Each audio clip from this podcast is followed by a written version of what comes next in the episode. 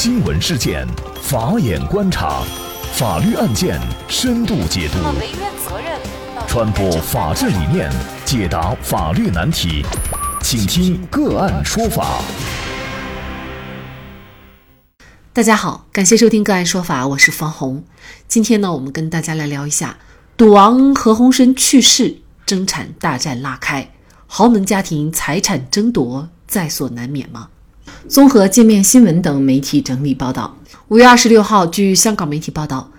港澳知名爱国企业家、第九届至第十一届全国政协常委何鸿燊逝世，享年九十八岁。赌王何鸿燊家大业大，财产分割问题多年来备受关注，公开上演的争家产连续剧激烈程度堪比清宫剧。除了核心的几家上市公司奥博控股、新濠国际、信德集团以外，何鸿燊旗下还拥有澳门国际机场专营公司、王牌国际等多家企业，业务版图涉及地产、运输、酒店、投资、博彩、旅游等，其控制资产最高达五千亿，个人财富达七百亿。在亚洲金融危机时，赌王资产大赌王资产大幅跳水，但随着近年经济的复苏和博彩业的快速发展，赌王旗下的资产也得以复苏。何鸿燊有四位太太。其中，蓝琼英资产最多、最富有。蓝琼英有五名子女，分别是女儿何超琼、何超凤、何超霞、何超仪及独子何猷龙。何超琼是最像赌王的女儿，由父亲一手培养，长相气质都相当的端庄大气，有赌后豪江才女之称。何超琼曾获《财富》杂志选为五十位世界商界女强人第四十九位。而蓝琼英的次女何超凤同样极具才干，现任奥博控股主席兼执行董事。在2011年的争产风波当中，由于母亲蓝琼英年事已高，二房的利益和立场主要由何超琼、何超凤出面代表，与父亲何鸿燊的冲突最为激烈，曾两度被父亲入禀法院状告。说回赌王家谱上有名的四房太太，香港。和澳门是一九七一年才废除一夫多妻的婚姻制度，因此赌王在一九四二年娶原配李婉华，一九五七年娶二房蓝琼英，两人是合法的妻和妾。而等到一九八零年代娶三房陈婉珍和四房梁安琪的时候，已经没有法律支持，所以也没有正式注册。自古豪门多纠纷，在处理家务的时候，就难免引发一连串的争产戏码。曾经发生过，他在三太太家拍下录像，承认股份转让于二太太及三太太公司，一回到四太太家，马上变脸，自曝录像片是被胁迫发出。二零一一年一月末的几天内，是冲突最激烈、最频繁的一段时间。香港媒体、海外媒体围绕何家争产案件忙得不亦乐乎，基本可以概括为四房和大房联手对抗二房、三房，何鸿燊多次推翻自己立场的狗血剧情。争议当中，百分之三十一点六五五的澳门旅游娱乐股份权益分别由何鸿燊持百分之零点一一七，二房三房持百分之二十五点五三八，以及四太梁安琪持百分之六。此外，长房获得浅水湾道一号大宅以及不少于三十亿元港币的现金，二房继续掌管。信德集团及新豪国际三房继续持有豪门旅游娱乐百分之十六点零零二的股份，而四房则连同多分配的澳门旅游娱乐股份以后，合共持有百分之十一点零三的澳博股份。创富一代去世，为什么通常都会留下争夺遗产的大战，而且还会旷日持久？这场遗产大战将对赌王留下的家业产业造成怎样的影响？家族财富又该如何传承才能达到理想的效果？就这相关的问题，今天呢，我们就邀请广州律协婚姻家事法专委会主任、婚姻家事与财富传承专业律师、广东吴美律师事务所主任李小飞律师和我们一起来聊一下。李律师您好，哎，你好，主持人，非常感谢李律师。那么根据各种消息传闻和。赌王并非最终是安享晚年的，而是一直因为家产问题在几房太太间周旋，应该说他是不甚疲惫的。那即便他去世了，那么身后呢也留下太太儿女的争产大战。那按照我们普通大众来理解，四位太太十七个孩子，按照大陆的法律来规定，按照法定继承，如果何鸿燊对身后的财产没有留下，没有进行相应的处理的话，那么就按照法定继承来继承就好了。为什么争夺遗产的大战会很激烈，甚至会旷日持久呢？在我看来呢，这里面主要有两个方面的原因。第一个方面呢是，确实哈，我们说到超级富豪家族的时候啊，呃，他们的一个非常典型的特点就是资产的体量特别大，而且呢，资产的类型会异常的复杂。在这个个案当中呢，其实我们也能够看到哈。那呃，何先生的家族也是处于这样的一种状态。那么，对于这样的体量的超级富豪家族来说呢，在进行继承的时候啊，其实我们就很难按照一般社会民众所认为的那样，比方说资产总价值一百块，那我有十个孩子，就一人分十块钱好了。那这样子呢，就是我们通常意义上所理解的这个法定继承。但是呢，对于这种富可敌国的这种超级家族来说，资产的核心部分主要是体现为公司的股权和控制权，而这些资产的价值呢，它也不是一成不变的。就所以说，它可能没有办法就简单的用每人几分之一的简单的切割方式去做处理，这是第一个方面。第二个方面呢，其实还有一个原因啊，就是因为赌王的家族。成员实在是人数众多，这是一个非常庞大的家族，四房太太一共呢十七个子女，而且从之前媒体报道的一些新闻，我们可以看出啊，这四房太太以及他们的子女之间，其实是为了争夺赌王的财产，基本上已经从之前台底下的明争暗斗，升级为公开的互相撕扯了，已经基本上一句话呢，就是矛盾已经公开化、白热化了。应当说是随着何先生的年龄越来越大，再去周旋于这几房太太和众多的子女之间，其实老先生已经明显的，那这可能也就造成了为什么遗产争夺战会如此激烈，然后又如此的旷日持久。我认为呢，主要是这两个方面的原因。应该说呢，何鸿燊他是通过自己多年的这种努力，把整个的这个产业啊，尤其是在赌业界的相应的地位啊，已经完全的巩固下来了。但是呢，这样的一次争夺战，势必会对赌王留下的一些家业或者产业继续的这种传承和发展会造成影响。那么，据您判断？它有可能会造成一些什么样的影响呢？我非常赞成这个主持人的说法哈，这样的一场争产大战，我们没有办法预料到它会持续多久。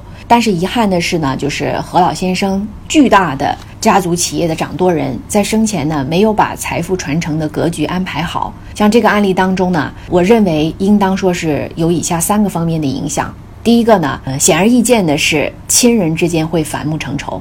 家族成员以及家族企业的社会声誉会受到严重的贬损。通常认为说，财富应当要给我们带来自由，财富应当要给我们带来快乐。但是呢，如果反倒是因为巨大的财富没有能够进行一个合理的安排，导致说我们家庭成员之间不再是亲人了，反倒是敌人了，那这样子的话呢，其实这个是一种人间悲剧。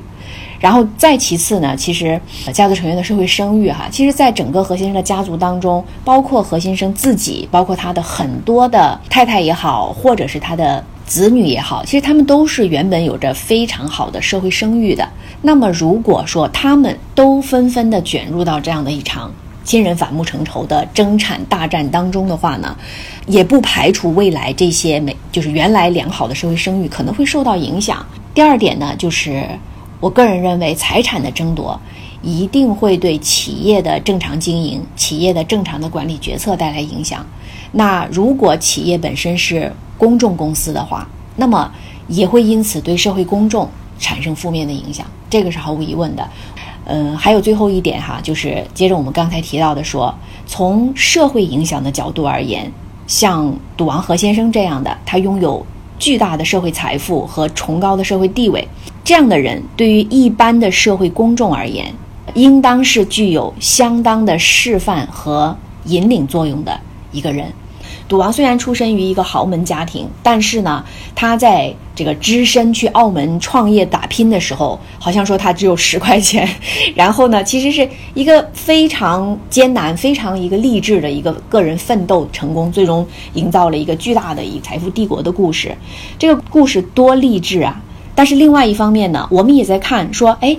神一样的存在，神一样的家族，他们是怎么样做好自己企业的家业的财富传承安排，从而保障企业的顺利过渡的？我们希望从他们身上取得借鉴，取得成功的经验，从而去完成我们自己的可能我们自己家业企业的传承。所以我这里提到的说，从社会影响的角度来讲，这种注意义务不仅在创富上，更在于传富上。那不管是哪一趴我们没有做好，其实呢，我都认为这是一个非常遗憾的点。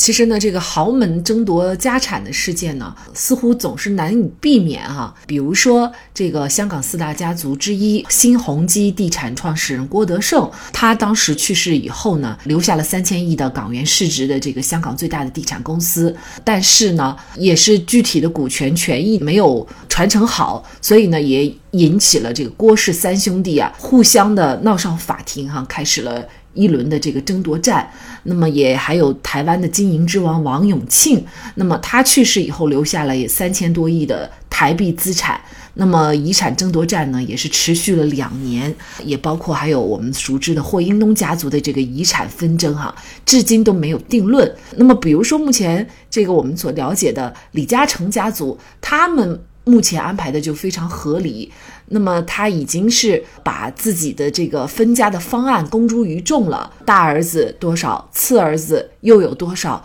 呃，他的这样的一个公开的方式啊，好像也没有给企业带来巨大的震动，而且呢，两个孩子他似乎也没有必要再去为财产进行争夺了，因为父亲已经做了比较周全的一个处理。可能我们就好奇哈，为什么李嘉诚可以处理的这么好，但是呢，其他的这些富豪却没有把这个事情处理的那么好，是什么原因呢？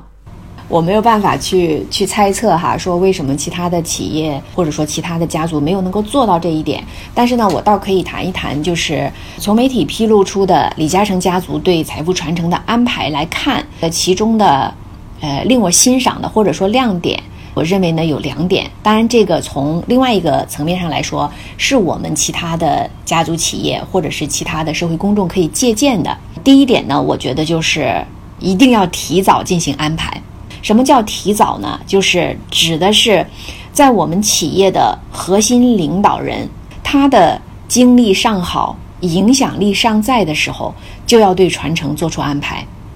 那这样做的话呢，我觉得是两个方面的意义哈。第一个方面呢，就是它可以加强这种安排和传承方案的说服力。就是我现在还稳坐钓鱼台，还是我说了算。那么这个时候呢，我做这个安排，那其实呢，就是其他的继承人会更信服。这是第一个。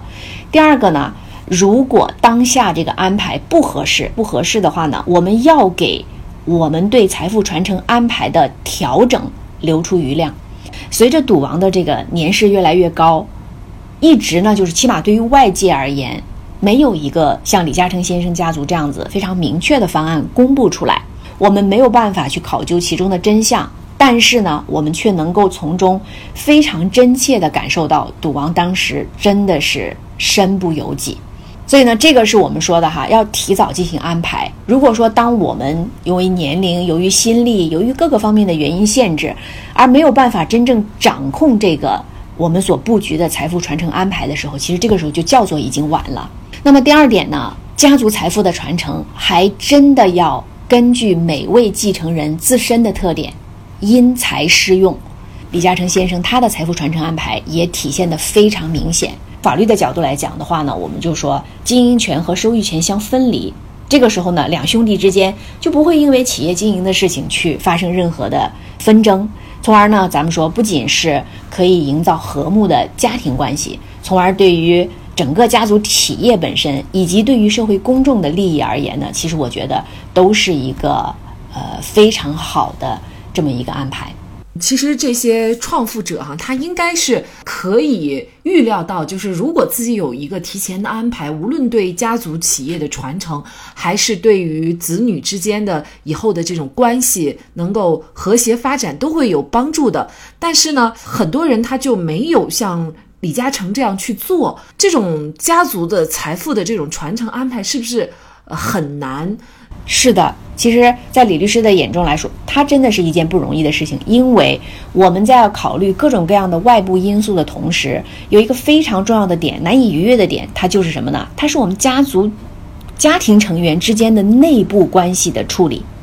呃，将来可能要接班的人，能够做出这个呃财富传承安排当中的参与人，全部都是你的至亲的人，这个传承效果，那么它既要满足呃好的这个家庭内部的亲情关系的效果，又要满足企业能够真的你要选一个能人去把企业。顺利的接下来，把它能够传承下去的效果，你还要满足社会效果。其实呢，它真的是一个非常考验我们的，呃，企业家他的能力和智慧的事情。那具体怎么做才能够达到一个比较理想的效果呢？我个人认为说，能否顺利的交接班，也就是能否顺利的咱们做这个传承的安排呢？检验的最通俗的标准在于什么呢？在于这个传承的方案安排，继承人是否满意，他是否真心的愿意接受这个传承方案，受了他真心接受了，就不会去打官司说哦，OK，我要推翻，我要重来，我要改变。我们要如何实现达成一个继承人真心满意的一个传承方案呢？列举一些，比方说在传承的时间阶段的安排上。首先，你自己什么时候做这个方案？其次呢，你什么时候将这个方案公之于众？阶段上，以及这些时间阶段跟我们这个原本企业的掌舵人他的年龄阶段、他的退休计划之间是什么关系？我想呢，这个可能都要做一个提前的安排。然后第二个呢，除了时间阶段上的安排之外呢，还有方案上的设计。那这个方案设计可能它会牵扯的问题会更多，比方说继承人的选任。那除此之外呢？可能我还要有一个呃，如何选择这个整体的一个工具啊？我的股权怎么设计？法律的管辖地怎么设计？我在哪一个国家去设立我的相应的，比方设立信托或者设立其他的一些法律架构啊？根据媒体报报道出来的资料说，李嘉诚先生呢，他就呃在方案设计上面，他们选择使用了一系列的这个家族信托，最终控股这个公司的核心资产。除此之外呢，我们可能还要考虑一个，要为这个整个的传承方案设置设置一个监督和制约的机制。有人说何鸿燊是人生最大的赢家，他赢得了财富，赢得了所爱的女人，但是晚年却为巨额的财富所累，周旋在几房太太之间出尔反尔，最后和贴身照顾自己的护士传出绯闻，却又戛然而止。人生输赢本来就是一个伪命题，重要的是要有意义。好，在这里再一次感谢广州律协婚姻家事法专委会主任、婚姻家事与财富传承专业律师、广东吴美律师事务所主任李小飞律师。那么，大家如果想获得我们节目的图文资料，欢迎您关注“个案说法”的微信公众号，在历史消息当中就可以找到这期节目的全部图文资料。那么大家在生活工作当中遇到一些法律问题呢，也欢迎大家向我们进行咨询。您可以添加幺五九七四八二七四六七这部手机号码的微信号，就可以找到我们。他们都非常的资深、专业和负责人。感谢您的收听，我们下期节目再见。